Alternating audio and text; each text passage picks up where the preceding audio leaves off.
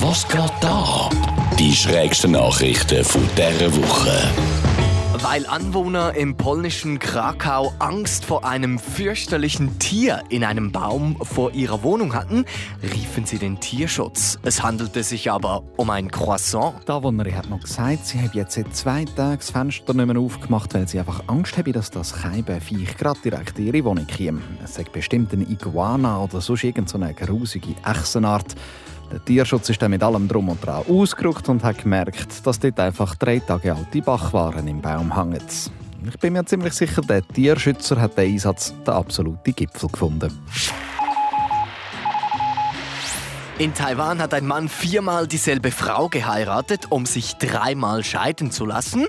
So wollte er jedes Mal acht Tage bezahlten Urlaub erhalten. Findiger Fuchs, der Reib. Die Bank, die er dafür geschafft hat, hat das aber natürlich gemerkt und ihm einfach nur einmal die acht Tage freigegeben. Für normale Leute wäre die Geschichte doch jetzt hier fertig. Nicht so für unseren Taiwanese. Er hat gegen die Bank geklagt, sie verstoße gegen das Recht. Die Bank hat dann gesagt, er missbrauche das Recht. Und was sagt das Gericht? Es gibt dem Dude recht. Die Bank muss ihm jetzt freigeben und den Stutz auch zahlen. Also der Erste, der das bei uns hier erfolgreich probiert, der kommt von mir noch ein Bier über.